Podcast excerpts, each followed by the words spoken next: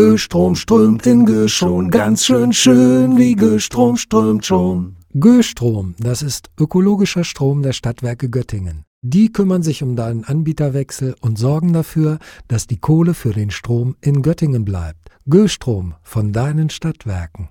Östrom strömt in Göschon. Herr Schmetz, können Sie uns kurz erläutern, wie weit die Sanierungsarbeiten derzeit sind?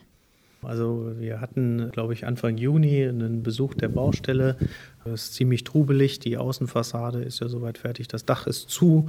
Das eine oder andere Fenster ist noch sozusagen nachzuinstallieren, ist aber bislang noch ausgespart worden, um eben ein sozusagen Baumaterialien äh, reinreichen zu können.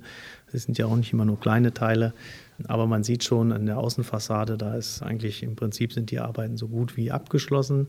Die Arbeiten konzentrieren sich jetzt im Innenbereich. Sie sehen, im Bereich der Technik ist viel los, aber auch im Bereich des eigentlichen Saales sind die, die Deckenarbeiten gerade sozusagen in der Umsetzung. Also ist schon viel Betrieb. Rund 50 bis 70 Handwerkerinnen und Handwerker sind da täglich im Einsatz. Und ja, man sieht schon, es geht, geht voran.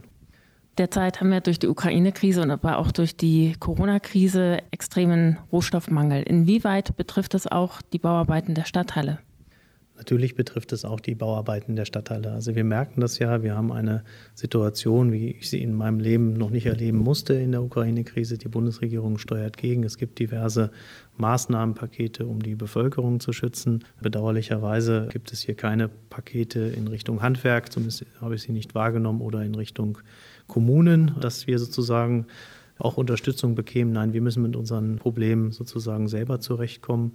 Und das führt eben dann auch zu diesen Baupreissteigerungen, denn wir haben Materiallieferengpässe, wir haben ähm, Abwicklungsschwierigkeiten. Also wenn Bauarbeiter oder Handwerksbetrieb 1 zwar mit Personal auf der Baustelle ist, aber kein Material hat, kann er natürlich nichts umsetzen. Dann hängt da möglicherweise der Handwerksbetrieb 2 und 3 dran, die dann auch nicht weitermachen können. Also das ist schon eine sehr herausfordernde Situation, die wir jetzt versuchen mit den Planern und äh, unseren Kolleginnen und Kollegen zu meistern. Welche Materialien betrifft der Mangel denn derzeit konkret? Das geht über alle Gewerke. Also wir haben diverse oder sehr hohe Preissteigerungen im Bereich zum Beispiel Stahl. Äh, da haben wir ja nach Auskunft dieser Statistik der Bauindustrie im Vergleich zum letzten Jahr Preissteigerungen von 60 bis 70 Prozent. Es sind aber auch Kleinstteile wie zum Beispiel Komponenten für ein Mischpult, sodass wir eben doch kein Mischpult kaufen konnten. Also geht über alle Bereiche und dementsprechend ist es eine sehr herausfordernde Lage. Sie können kein Mischpult kaufen. Was machen Sie stattdessen? Nehmen das alte oder wie gehen Sie damit um? Genau, wir, wir wollen natürlich dann, wenn es wieder verfügbar ist, auch ein modernes Mischpult haben. Aktuell behelfen wir uns jetzt mit dem Mischpult der GWG, also unserer Treiberin. Und das wird dann, wie gesagt, wenn es denn wieder möglich ist, nachgekauft. Wir fanden es jetzt falsch, irgendeine schlechtere Alternative zu kaufen. Wir bleiben bei unserem Wunsch nach der angestrebten Marke und wenn die wieder verfügbar ist, werden wir dann danach steuern. Thema Preissteigerung. Die Kosten steigen derzeit um 20 Prozent auf 41,5 Millionen. Stehen Sie noch hinter der Sanierung oder wäre ein Neubau nicht wesentlich besser gewesen? Also ich, ich, stehe auf jeden Fall hinter der Sanierung und die Oberbürgermeisterin hat es ja eben in der Pressekonferenz auch sehr deutlich gemacht. Man muss dann auch der Fairness halber sagen, dass selbst wenn wir uns für einen Neubau entschieden hätten, der ja dann auch in dieser Lage gewesen wäre. Sie planen derzeit mit den Kosten bis zum Ende der Bauarbeiten. Aber wie können Sie es eigentlich machen? Gerade wenn der Stahl nahezu täglich höhere Kosten hat. Wir sind mitten in der Inflation. Wie wollen Sie eine klare Kostenbeurteilung machen? Ja, zunächst mal danke, dass Sie diese besondere Herausforderung mal anerkennen. Sie wissen, an Stammtischen wird gerne darüber philosophiert, dass Verwaltung dies und das nicht kann und auch nicht bauen kann. Ich glaube, man darf immer selbstkritisch sich auch reflektieren, aber wir haben auch eine ganz besondere Lage. Und in dieser ganz besonderen Lage muss man auch ganz besondere Dinge tun. So werden wir zum Beispiel, um diese tagesaktuellen Preise zu sichern, dann auch einfach bestellen einlagern, sofern wir die Kapazitäten haben. Das kostet dann auch ein bisschen Lagerkosten, aber wir haben wenigstens die Sicherheit, dass wir das Baumaterial auch haben und dass es dann vorangehen kann. Und ja, das möchte ich auch nochmal deutlich sagen, das ist eine Prognose. Wir sind ja nicht im Bereich der Endabrechnung. Wir haben noch nicht die Eröffnung gefeiert, wo man danach dann vielleicht die Endabrechnung schwarz auf weiß hat, sondern es sind Prognosen. Und wir arbeiten daran, auch durch alternative Lieferketten, durch Verwendung anderer Materialien, dass wir dennoch Kostenrahmen oder den neu gesteckten Kostenrahmen und Zeitplan in irgendeiner Art und Weise verwirklichen können.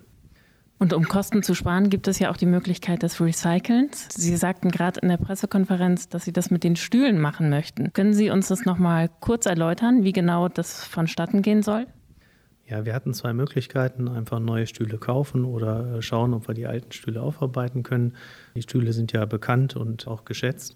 Wir haben uns jetzt entschieden, die alten Stühle aufarbeiten zu lassen, äh, in, in zweierlei Hinsicht. Zum einen bekommen sie eine neue Polsterung und eine neue Farbe. Es wird dann etwas Anthrazit, das ist dann für die Beleuchtung, für den Betrieb dann einfacher und die Armlehnen werden abgenommen. Das spart Platz und führt zu minimal mehr Plätzen im Haus und insgesamt spart uns das Kosten in Höhe von 123.000 Euro. Das mag vielleicht im Bezug zu 41,5 Millionen Euro wenig aussehen, ist aber eine ganze Menge Geld, die wir damit einsparen. Kommen wir schon zum Thema Neueröffnung. Das Soft Opening sollte im Mai nächsten Jahres 2023 sein, das große Opening dann im August 2023. Wie weit sind derzeit die Planungen mit der Eröffnung?